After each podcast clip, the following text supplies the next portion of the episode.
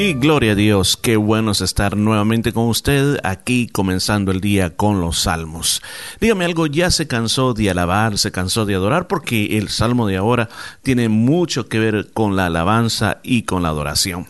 Vamos al salmo número 98. Bueno, se me olvidó presentarme, mi nombre es Morri Velázquez y sabemos de que esta palabra está llegando a muchos lugares. Así que este día tenemos un salmo titulado Cántico de alabanza a Dios por su salvación y su juicio.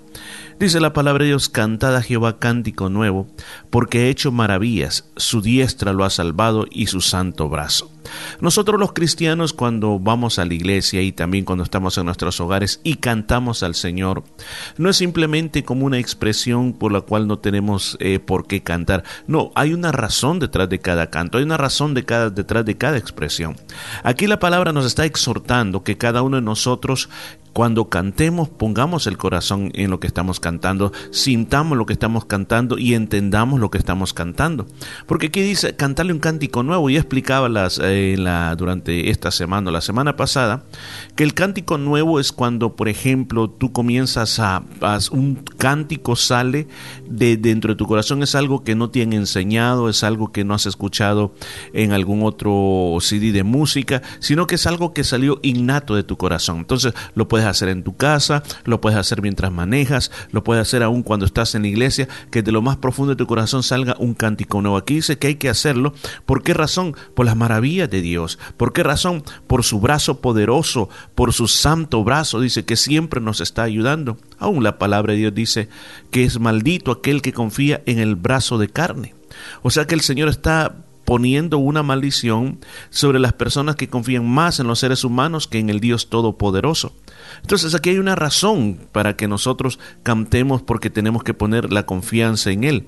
Dice, Jehová ha hecho notoria su salvación, a vista de las naciones, ha descubierto su justicia. Cuando habla, ha hecho notoria su salvación, o sea, no, en otras palabras está diciendo, está diciendo, no puede ver cómo el Señor nos ha salvado, no puede ver cómo el Señor nos ha rescatado.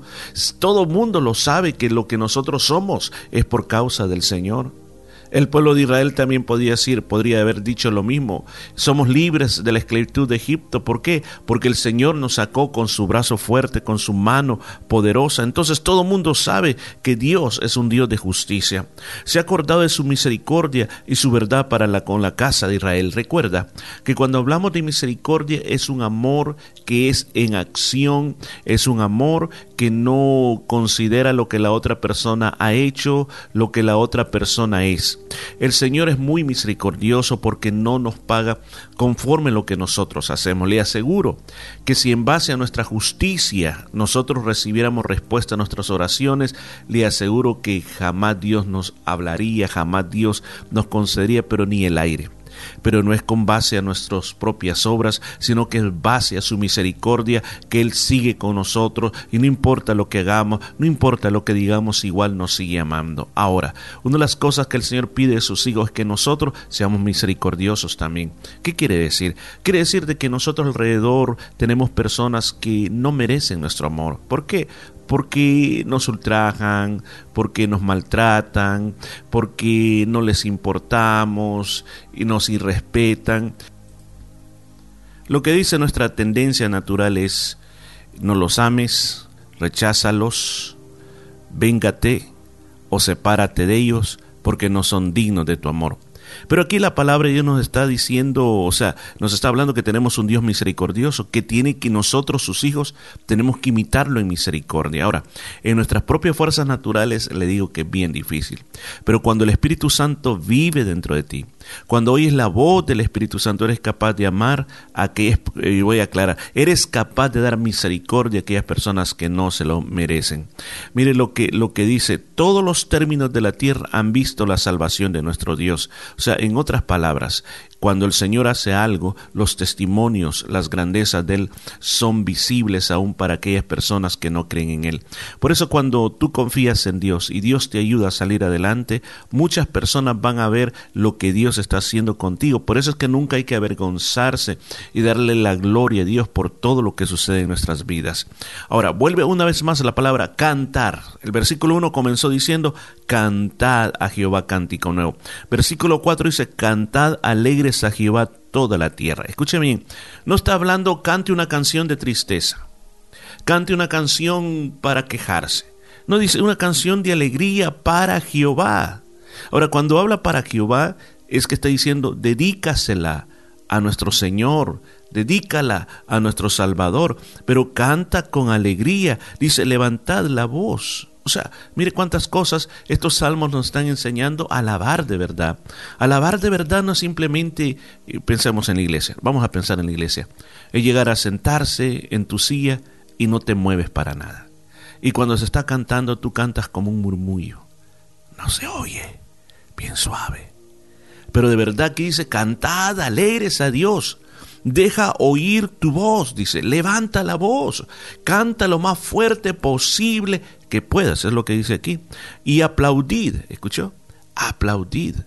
O sea, muchas personas se oponen a que se aplaude en la iglesia, pero aquí en Biblia dice, aplaudid, cantad salmos. Por eso es que hay muchas canciones y a veces yo encuentro eh, los mismos salmos que estoy diciendo cantados y se los pongo porque hay algo lindo cuando uno canta la palabra de Dios. Por eso dice cantad salmos. Dice, cantad salmos a Jehová con arpa, o sea, en otras palabras, hoy podríamos traducirlo con instrumentos musicales, dice, con arpa y voz de canto, o sea, no solamente instrumentales, sino que instrumentos y las voces se unen.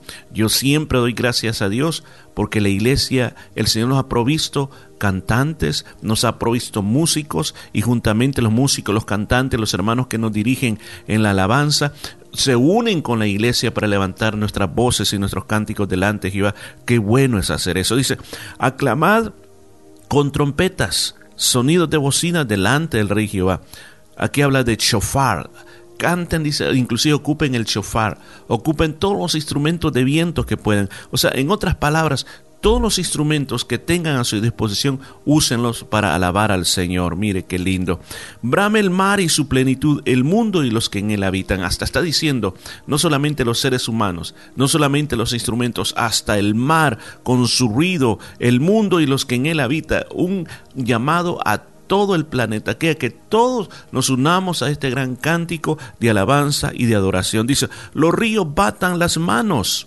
O sea, Mire aquí qué forma tan linda que el salmista, llamémoslo de una manera poética, mira los ríos cuando se van moviendo, les mira como que tuvieran manos y que esas manos como que las baten, esas manos como que van aplaudiendo delante de Dios. Qué precioso imaginarse que hasta los ríos pueden alabar al Señor. Los montes todo hagan regocijo, hasta las montañas, con todo cuando uno las mira, que qué hermosos árboles, qué hermosas flores, Qué naturaleza, qué pajaritos tan hermosos cuando se en los cantos, se mira el amanecer, el reverdecer, ese aroma a campo nos recuerda que el Señor es bueno y por eso alabamos al Señor por todo eso. Dice, delante de Jehová, porque vino a juzgar la tierra. Escucha esto, el apóstol Pablo nos enseñó algo nos enseñó que al momento la tierra está gimiendo dolores de parto esperando ser redimida. O sea, ¿qué sucedió? El Señor creó una tierra perfecta, con una armonía perfecta. Pero cuando el hombre pecó, el pecado entró entró la maldición y la tierra quedó bajo maldición. Desde ese día el ser humano comenzó a destruir la tierra, a tal grado que lo que llegó muy duro fue cuando vino el diluvio. La tierra fue destruida, la creación fue destruida y solo se salvó Noé, su familia y esos animales que iban ahí. El Señor hace un nuevo pacto con la tierra, con, cuando es, pone su arco iris en el cielo, pero otra vez volvió el proceso de destrucción de la tierra a causa de los pecados del ser humano. La tierra ha venido destruyéndose. Por eso Pablo dice que la tierra está como gimiendo, esperando el momento de la redención. ¿Cuál es ese momento de la redención? Cuando el Señor venga a esta tierra y establezca su reino, entonces restaurará todas las cosas, dice, juzgará al mundo con justicia y los pueblos con rectitud. Este salmo nos llama a algo bien importante.